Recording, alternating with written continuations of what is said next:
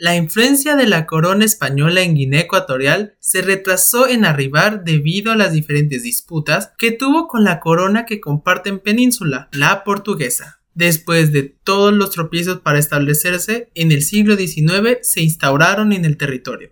Por otro lado, todos los judíos expulsados de España, después de la reunificación de la península, se quedaron sin hogar y tuvieron que buscar dónde establecerse. ¿Te imaginas todo lo que pasó? ¿Quieres saber un poco de la historia? Vamos entonces a aprender un poco de esto.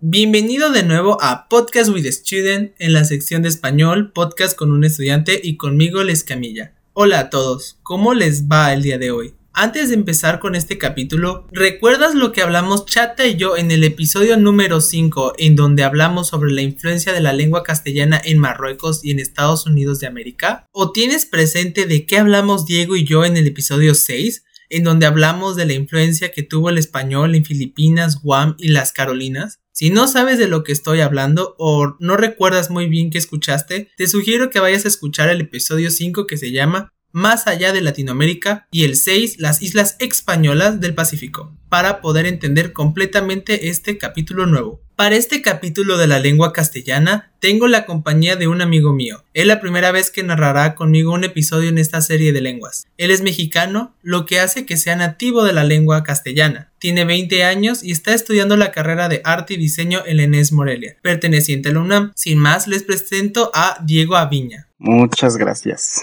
Y antes de decirte este nuevo capítulo, no te olvides de suscribirte al podcast para recibir lo último en episodios y por supuesto, si te gusta este episodio, no te olvides de darle me gusta. La historia de la lengua española se ha construido desde donde ha tenido hablantes. Es por eso por lo que merece saber mínimamente cómo ha sido la presencia del español en lugares que no suelen estar incluidos en el mundo hispano, pero que son tan adecuadamente españoles como aquellos en los que es una lengua oficial o nacional, de jure o de facto. Las razones históricas que justifican la presencia de esta lengua tienen que ver con las conquistas, exploraciones y la colonización de España desde el siglo XVI, pero también debido a migraciones y contactos más recientes entre diferentes territorios. Además de incorporarse a los nuevos idiomas de estos países, configuró y desarrolló nuevos dialectos que la gente utiliza a diario, junto con los nuevos idiomas introducidos. El primer contacto europeo con Guinea tuvo lugar en 1471 y con la llegada de los marineros portugueses a la isla de Annobón, muy lejos del resto de los territorios guineanos. Las prolongadas disputas entre España y Portugal sobre las tierras de Guinea concluyeron a favor de la corona española en 1777, aunque no hubo una auténtica colonización española hasta el siglo XIX, cuando el comercio se promovió decisivamente y se facilitó la llegada de colonos levantinos negros emancipados y deportados políticos de Cuba. Las disputas con Francia y Alemania por los territorios continentales de Guinea no cesaron hasta que en 1900 se fijaron los límites definitivos del territorio. La independencia de Guinea Ecuatorial se produjo 68 años después, por lo que la capacidad de España para influir y su cultura sobre ese territorio eran muy limitadas y pobres, en comparación con sus colonias en América, Filipinas o Guam. En el caso de las Américas duró 302 años en comparación con Filipinas que duró 332 años. Entonces, ¿Cuáles son las diferencias entre el castellano de España y el castellano de Guinea? Si el idioma estuvo ahí tan poco tiempo, ¿han habido cambios en el español? La mayoría de las peculiaridades de la variante ecuatoguineana se deben a su coexistencia con otras lenguas de la zona. Se pueden destacar que se habla una base de castellano en la cual se han entrelazado los diferentes idiomas de la región. En gramática, el uso de formas átonas se favorece en frases como usted me burla, en lugar de usted se burla de mí. Preside del reflexivo, la gente concentra aquí. A veces no hay concordancia, por ejemplo, la plato en lugar de el plato. O los pronombres personales de tercera persona se usan con verbos de segunda persona, por ejemplo, usted quieres en lugar de usted quiere. ¿Cuáles son las palabras que se utilizan de manera diferente al español en España? En cuanto a su léxico, refleja bien la historia lingüística del lugar, desde la adaptación del español al nuevo entorno con la creación de guineanos hispanos, hasta la incorporación de afronegrismos o americanismos. En este pequeño descargo de responsabilidad, nosotros no queremos sonar raciales ni mucho menos. En cambio, nosotros leeremos la descripción y una explicación del uso de ellos del libro que consultamos y otra fuente. Pero, ¿qué realmente es un afronegrismo? Según la Real Academia Española, la describe la palabra como un préstamo de una lengua africana negra. Y según el libro, dice, los afronegrismos pueden tener la forma de préstamo, por ejemplo, en cue en castellano sexto grande, o de copias semánticas como oír, que es escuchar, que utilizan como verbo entender. Por ejemplo, solo oigo un poco el portugués. Solo entiendo un poco el portugués. Los americanismos parecen deberse a los intercambios que tuvieron lugar con Cuba desde el siglo XIX. Por ejemplo, chapear, que significa en español limpiar el suelo de las hierbas. Otros podrían ser guachimán, que significa vigilante o guardián en español. Se utiliza mucho en Centroamérica y en República Dominicana. Por último, el último tema de esta trilogía, los españoles sin tierra. Más allá de la geografía, hay una variedad de español cuya historia se extiende desde la Edad Media hasta la actualidad, pero que difícilmente se puede atribuir a un territorio específico. Estamos hablando del judío español, ladino o judesmo. El actual judío español es el conjunto de variedades de la lengua española transmitida de generación en generación por los descendientes de los judíos expulsados de la península ibérica, cuando fueron desterrados de los reinos de España por los reyes católicos. Los judíos fueron despedidos de España el 31 de julio de 1492 en virtud del Edicto de Granada, que establecía la obligación de abandonar el territorio español para todos los judíos, salvo aquellos que se convirtiesen al cristianismo. La mayoría de los sefardíes optaron por el exilio, y casi todos ellos fueron recibidos en el Imperio Otomano por el sultán Bayaceto II. La primera diáspora los llevó al norte de África, al Mediterráneo Oriental y a Europa del Este. Más tarde las circunstancias históricas los llevaron a diferentes destinos como los Estados Unidos de América, Argentina e Israel. ¿Qué características son diferentes entre la lengua castellana oficial? El ladino, aunque procede del castellano medieval, presenta también rasgos de diferentes proporciones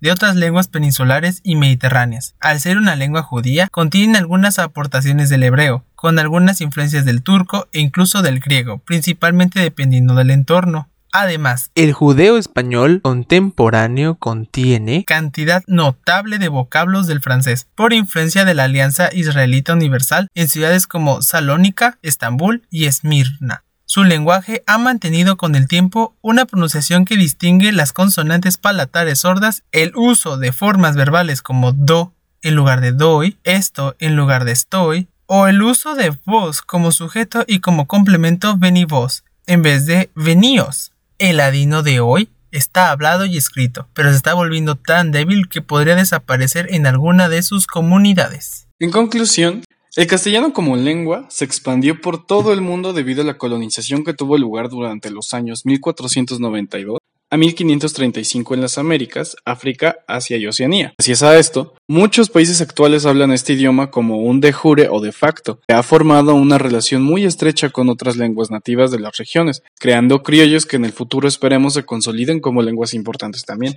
Además, no solo ha nutrido las lenguas nativas, sino que el español en sí se hizo rico usando las nuevas palabras para florecer este idioma. Además, Muchas palabras de lenguas nativas de América han sobresalido a otras lenguas europeas asiáticas, como el caso del chocolate. Recuerde que la palabra chocolate proviene del náhuatl chocoltl. Es el resultado de añadir a la palabra náhuatl atl, agua, la palabra choco, agrio, la palabra chocolia, agria o chocoli, cosa agria. Y para dar más ejemplos de chocolate en otros idiomas hay chocolato en italiano, chocolat en francés, chocolate en rumano, chocolagi en portugués, chocolate en alemán, chocolate en húngaro y chokore en japonés. Es bastante interesante cómo evolucionan los idiomas y los lenguajes que usamos a diario. La historia nos demuestra que estos pueden evolucionar de formas inimaginables. Me pregunto si de aquí a 100 años, teniendo en cuenta la cantidad de cambios geopolíticos que el mundo está a punto de sufrir, ¿qué tanto cambiará el español? Solo el tiempo responderá. ¿Qué opinas del castellano de Guinea? ¿Crees que el tiempo que hubo en España fue suficiente para mantener el castellano y que dura? ¿Crees que en el futuro una palabra de Guinea Ecuatorial trascienda como lo es el chocolate de náhuatl? ¿Cuál es tu opinión sobre el judeo español? Gran parte de la información recabada se ha adquirido de la maravillosa historia del español, escrita por Francisco Moreno Fernández y publicada por el Instituto Cervantes y Espasa. Puedes seguirme en mis redes sociales que están aquí en el sitio web pero si me sincronizas a través de otro canal, estoy en Facebook, Instagram, como en YouTube, Podcast with Student. En Twitter estoy como Podcast with AST1. Y a ti, Diego, ¿dónde te puede seguir la gente para conocerte y escucharte? Puedes encontrarme en mi página oficial de Facebook, que es Diego Aviña. Ahí pues subo memes muy, muy interesantes. O en mi página de Instagram, que es DiegoGhost1360. Luego ahí también subo uno que otro trabajo de mi carrera de arte. Y pues me gustaría compartirles a ti también que próximamente estaré trabajando en otro podcast con un amigo sobre el estilo de vida eh, de la cultura canábica. Eh, hemos estado pues un buen rato trabajando en eso y pues me gustaría mucho que si a alguien de tu audiencia le llegara a interesar, pues se diera una vuelta luego ahí llega a sacar conclusiones algo interesantes. Quiero darte las gracias por haberme invitado y pues espero que podamos volver a trabajar juntos alguna otra vez. Aquí cuando quieras, aquí estoy. Claro que sí, cualquiera que estén interesado en el canal. Les dejaré los enlaces para que lo vayan a visitar, lo escuchen, suscríbanse también a su canal. Y por supuesto que estás invitado a narrar y dialogar en este proyecto siempre, ya que es hecho por estudiantes para estudiantes. Verás todos los episodios en el sitio de Anchor, Spotify y Apple Podcast y otras plataformas. En YouTube voy a dejar tarjetas para que vayas a los videos precedentes. Y si estás viéndonos en YouTube o Instagram, dejen sus comentarios en la cajita de abajo para ver sus opiniones, respuestas sobre las preguntas hechas y cualquier cosa, nos vemos luego. Estén atentos. Nos vemos luego, estén atentos.